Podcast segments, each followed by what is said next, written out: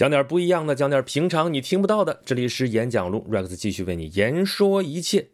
呃，咱们还是接着声律启蒙的话题往下讲啊。这声律启蒙里边一堆中国文化的典故，咱们这回还是其实讲的还很靠前，讲一东。一东里边有一条最后两句啊，叫“沉绿迎新，兰府七弦绿起，霜华满鬓，休看百炼青铜”。这是什么意思啊？这是一种生活状态，这是一种文人雅士非常喜欢的一种生活状态啊！就慵慵懒懒，特别有生活那种感觉。你看啊，沉绿迎新，其实是哎呀，这个心思杂乱啊！你想想想，这是什么状态？我大概其实应该是那种早晨起来啊，就半醒半不醒的那种状态。哎呀，慵慵懒懒的，这个时候懒府七弦绿起，哎呀，懒得去弹琴。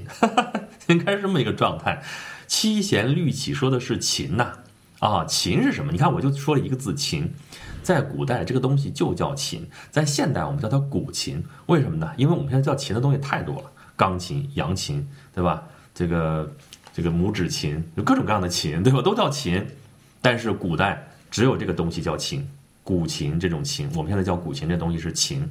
或者我们现在叫它七弦琴，它不是一开始就是七根弦的啊。这个琴它怎么来的？有传说啊，有好多个传说哈。有传说是伏羲氏造的啊，有传说是这个神农氏发明的，有传说是黄帝发明的，有传说是尧帝发明的，有传说是舜帝发明的。反正就是上古三皇五帝都归到那个地方去了，那说明它历史非常的悠久，那就非常有文化了，对不对？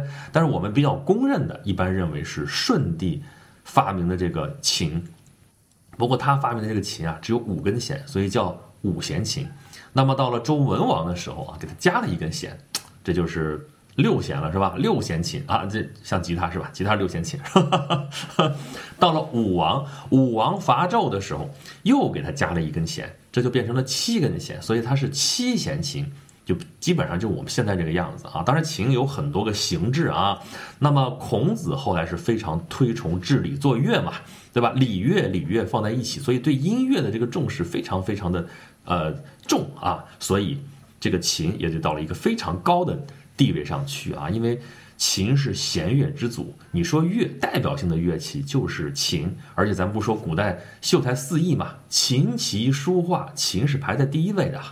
啊，为什么要学这四艺呢？琴棋书画都是艺术，对不对？嗯，而且什么叫艺术啊？艺术其实就是都没什么用的东西，没什么实际效用的东西，对吧？王尔德说的，All the art is useless，就没有什么用处。但是我们会说它陶冶情操，会说它修身养性。但是我觉得吧，好像大好多人就说这个词儿的时候，也就是说说，哎，修身养性。呀，陶冶情操啥意思？怎么就修身养性？怎么叫陶冶情操了呢？就弹琴这个事儿吧，你说它不是生产活动，对不对？它不可能产出什么东西，它就没有任何的功利性。弹琴，你说就跟那几根弦在那儿较劲，弹轻了也不对，弹重了也不对，所以特别注重的是你那个火候，对吧？你那个拿捏，对吧？你就要非常的精准，还有还有要融进自己的感情，这个东西可是需要练的。对吧？好像说你要说极端点儿，说就文人把一堆精力都耗费在这种无用的事物上去。但是这些东西是帮助你训练你的心性的，因为琴，尤其是它不是一个普通的东西，琴，它是弦乐之祖，琴者情也，琴者禁也，禁止的禁啊。前者好理解啊，琴者情也是说他可能表达了人感情，音乐都有这个功能，对吧？我喜悦，我弹出来是什么样子；我哀伤，弹出来是什么东西；我这个要哭，我要笑，我弹出来这感觉是完全不一样的，对不对？那琴者禁也，它就是说有一些东西啊，它是严格禁止的。比方说，琴有很多种，所谓有十二不弹还是多少不弹？什么意思啊？就是刮风下雨的时候你不能弹，你心惊摇荡的时候你不能弹，你欲念丛生的时候你不能弹，不干净，你弹琴都会影响到这个你的发挥。说白了就是这样，它不是一个完全是一个乐器的问题，它是一个礼器，它是一个非常有仪式感的一件事情。弹琴，那这个琴就在这个修身养性这个过程当中，它有非常重要的地位。那么这儿七弦律起，律起是什么呢？律起是。中国古代一个名琴的名字。中国有所谓的四大名琴，四大名琴是什么？号钟、绕梁、绿绮、交尾。这四大名琴啊，我们说，你说有名，怎么叫有名啊？都是跟它曾经的主人有关，因为这主人有名，所以它这个东西也有名。咱不按顺序说啊，先说这个绿绮，绿绮就一句话说，它是司马相如的琴。司马相如，咱们知道当时到卓文孙那儿去这个赴宴，人家说你弹一曲啊，弹的什么？弹的凤求凰，对不对？然后就俘获了卓文君的芳心，是不是？然后他俩就私奔了，是吧？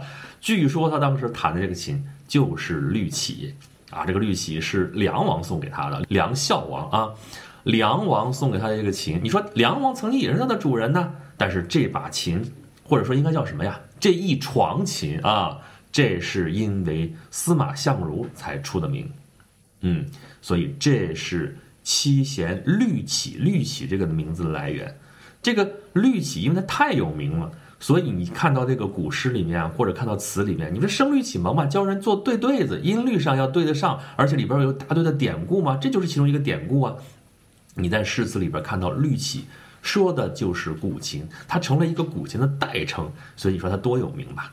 啊，再说那个绕梁，我们知道这个余音绕梁三日不绝，形容这个音乐多么的好听，对不对哈？这是当年一个音乐家的一个故事，但是这个琴呢？说的是，也是跟一个名人联系在一起，谁啊？楚庄王，春秋五霸，对吧？春秋五霸有好几个版本，比较著名的至少有两个，对吧？史记里边版本，齐桓公、宋襄公、晋文公、秦穆公、楚庄王，对不对？然后还有另外的版本说，齐桓晋文之后就是楚庄王，再加就是吴王夫差、越王勾践，甭管你哪个版本，少不了这其中三个：齐桓晋文加上楚庄王。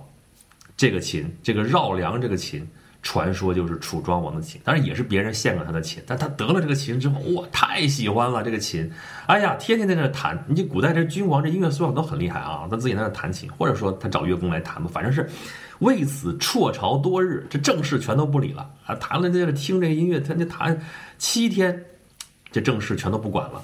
他有一个很著名的贤内助啊，叫樊姬，就过来劝谏他。君王说：“你再不能这样啊，对吧？你光听这个琴。”咱这国家大事不管了都，楚庄王这时候又醒悟了，说不行啊，这样下去不行。可是这个琴我太喜欢了，怎么办呢？那只要在这儿，我就禁不住，我要去弹它，我要去听它，怎么办？给毁了啊！绕梁琴从此成为绝响，没了。当然四大名现在其实都没有了，但这个你就想吧，这个挺可惜的，是吧？这是绕梁，交尾呢是蔡邕。蔡邕他曾经亡命江海，他到处去，咱说是旅游是吧？其实他就是到处去环游世界。那个时候的世界啊，就看到有人把一个梧桐的那个树的那个那个木头一块木头扔到火里边去，但是他一听到这个声音，哇，噼啪啦，那个声音太好听了，赶紧从里边把那个木头抢出来，哎，用它做了一张琴。这个琴的尾部啊。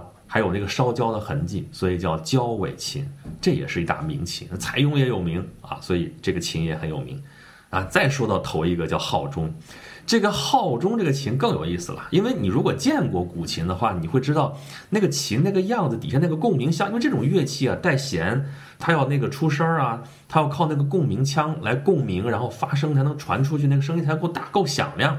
但是古琴那个共鸣腔非常的小，它在下面。然后中间也不厚，就这么一个大空腔，但是空腔其实并没有多大，所以古琴那个声啊并不是很大。但是唯有一个是例外，就这个号钟，这张琴非常的响啊！怎么叫响呢？它你看它名字叫号钟，就像那个战场上的号角，像那个钟那么响，所以这真的是比较特别。它呢？据说啊，他第一个著名的主人就是伯牙。我们知道那个成语啊，“高山流水觅知音”呐，对不对？他弹那个曲子啊，“巍巍乎高山”，钟子期听出来了啊，又弹一个曲子，旁边那钟子期在那说：“哎呀，这潺潺乎流水。”哎，你听到了我心里边想的东西，我们这就是知音呐，对不对？据说这个伯牙弹的琴啊，他就拥有这张号钟，但是后来钟子期死了嘛，他到这个。这个这个汉江边上去找这个钟子期，发现钟子期已经死了。说知音不在了，那知音少，弦断有谁听啊？这是岳飞后来写的，用的就是这个典故啊。他把琴就给毁了。那这么说的话，他毁的应该不是那个号钟，因为他还有一个更著名的主人在他后面，所以应该他毁的不是摔碎的不是这把琴，更著名的是主人是谁啊？咱们刚才说春秋五霸了，头一个是齐桓公。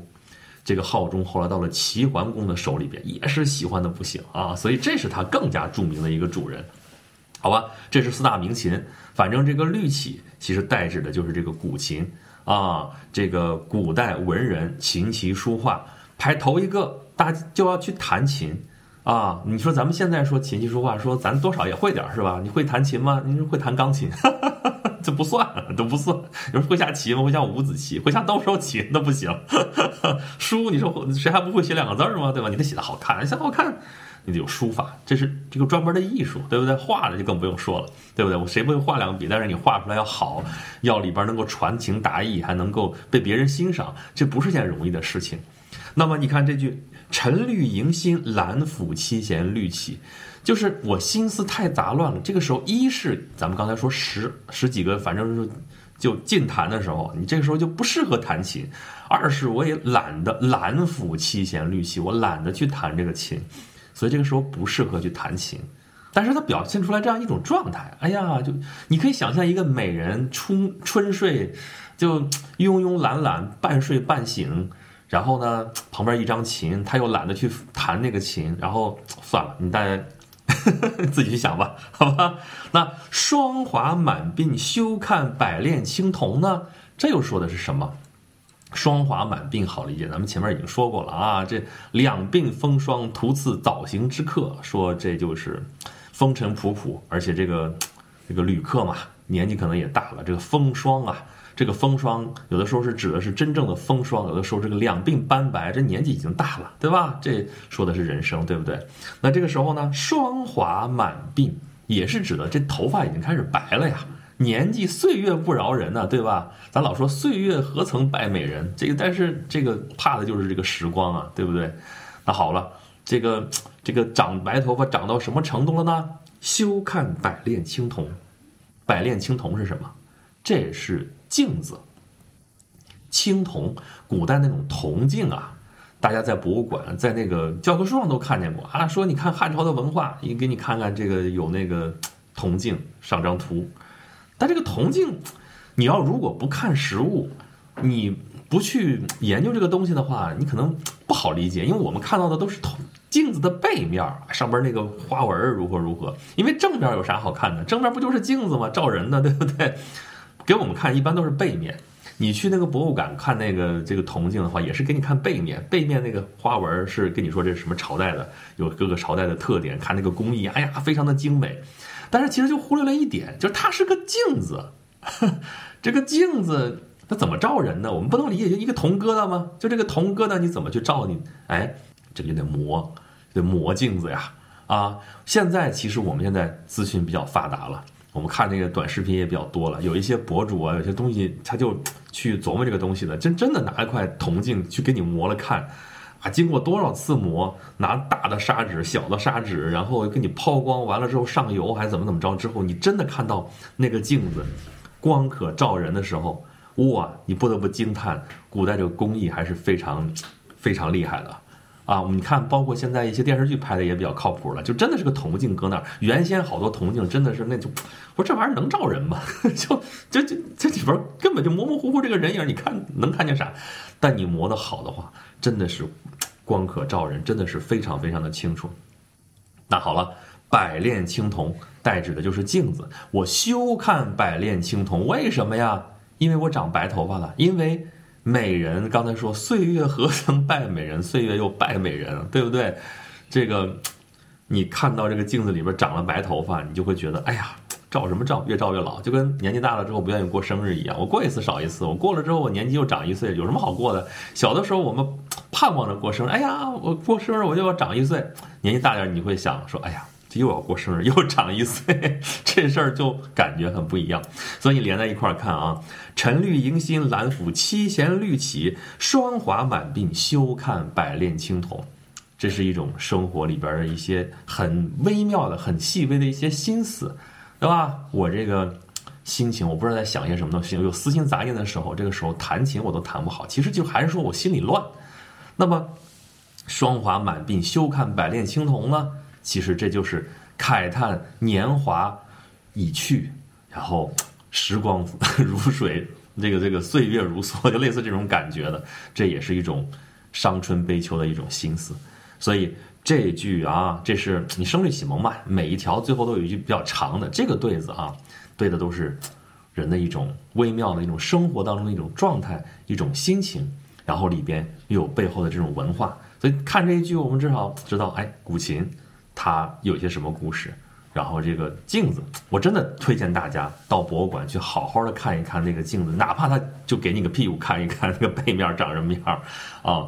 我们可能没有机会去摸到真正的那个铜镜什么样，但是可能只能找点那个什么仿制的或者什么东西看看研究研究 那个镜磨出来是什么样子。其实不比现在镜子差，当然我们现在工艺它便宜啊，对吧？那种高级的镜子在古代真的是只能。只能是皇家，或者说只能有钱人才能用得起。你知道这个东西之后，你后面看一些别的书，你才能够能够理解。比方说破镜重圆，咱们碰到这个故事的时候，如果是咱们现在这种镜子，无所谓破镜重圆不圆的问题，因为咱们现在镜子可以不是圆的，对吧？但是古代这种镜子，你见过那东西之后，你就知道它是个圆的。然后它如果是金属的这东西，分两半儿。然后怎么又合在一起？破镜重圆，你才能明白哦，原来是这个意思，对吧？然后那个古琴，你知道它是怎么想的？哦，对了，说到这个琴啊，我还正经去过琢琴的工厂，哎，回头我贴几张照片，你们看一看，我证明一下啊，我还是摸过琴的，虽然只会弹一个沧海笑，你别笑，这个特简单，就是你扒着那几根弦，它那个定的音。当当当当当，非常简单，就是你去弹那个钢琴那个黑键那几个，你弹出来全是这个中国的五声音阶。你弹大嗦咪瑞哆，很容易弹。好吧，咱们今天说的是《声律启蒙》里边啊，一东第二条最后两句啊，沉绿迎新，兰府七弦绿起，霜华满鬓，休看百炼青铜。呃，就说中国古典的这种诗词啊，你就感觉到的这种美啊，这还不算是诗词，这个咱说了，说白点就是顺口溜。但是呢，它。它的基底是中国传统的文学、传统的文化。你从这一块一块的碎片当中啊，你就能感受到中国古人那种生活，那是一种怎样的生活？不像我们现在九九六，天天就啊忙忙碌碌，也不知道自己在忙活什么那样的生活，而是这样的一种，你看有情可抚，但是哎呀懒得去抚，就是一种慵慵懒懒、自由闲适的这样的一种生活啊。然后还对着镜子伤春悲秋，感叹年华已逝。啊，我们现在甚至都已经没有时间、没有精力、也没有心情静下来想一想，我们到底是怎么回事儿？我们想要什么样的生活？我们过着什么样的生活？这是我们想要过的生活吗？所以，我们从这书里面读一读，看一看别人的生活，看一看中国古人的生活，那又是一种什么样的活法？这对我们来说，可能也是一个挺好的一个经历吧。我们可能。这辈子过不上这样的生活，但是心境相通，心意相通，我们也算是就这样活过了吧？好吧。感谢大家收听这一期的演讲录。如果想听到更多的节目的话，欢迎到各个平台去搜索演讲录啊，音频的、视频的。对我们现在开始有视频节目了啊，你去搜演讲录或者搜轩辕十四 Rex，你看看能不能找到我，然后你就有可能会见到我哈。不知道你们想象了半天我说这些话的时候都是什么样的表情、什么样的动作？你们看到了之后跟你们想的一样不一样？有人跟我说了啊，说哎呀这个长得不一样啊，跟我想象的不一样，那我没辙，天生就这样，天生。就这副笑模样，天生就是爹妈给的这个样子，那凑合吧啊！好了，咱们下期再见，拜拜。